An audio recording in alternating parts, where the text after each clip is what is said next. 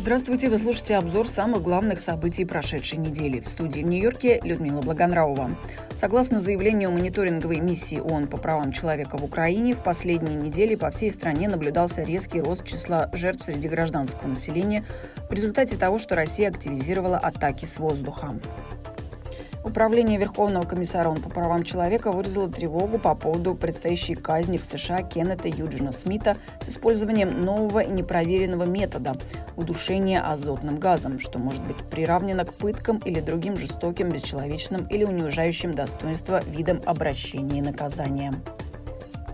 Узбекистан первым из стран Центральной Азии присоединился к протоколу Европейской экономической комиссии и Всемирной организации здравоохранения по проблемам воды и здоровья. Таким образом, в этом договоре теперь участвуют 29 сторон. Координатор чрезвычайной помощи ООН Мартин Гриффит совместно с Управлением Верховного комиссара ООН по делам беженцев в понедельник выступил со срочным призывом выделить 4 миллиарда 200 миллионов долларов для оказания помощи Украине, где уже почти два года идет война.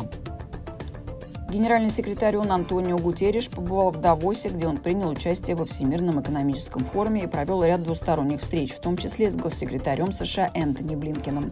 Выступая с трибуны форума, глава ООН призвал международное сообщество поддержать решение о двух государствах и положить конец ближневосточному конфликту.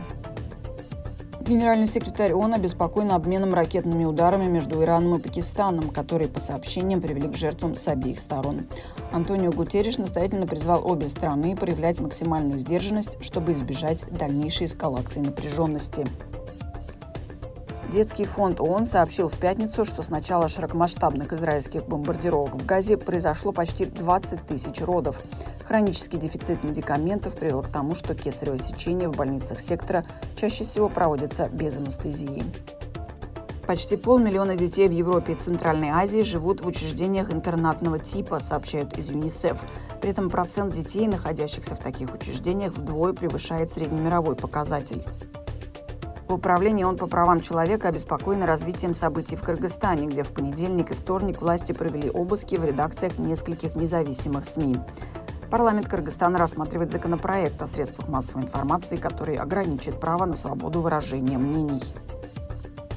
После успешного 2023 года международный туризм находится на пути к возвращению на допандемийный уровень в 2024.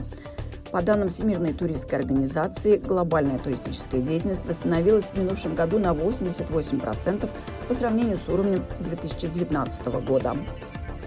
Это был обзор главных событий недели. Всего вам доброго!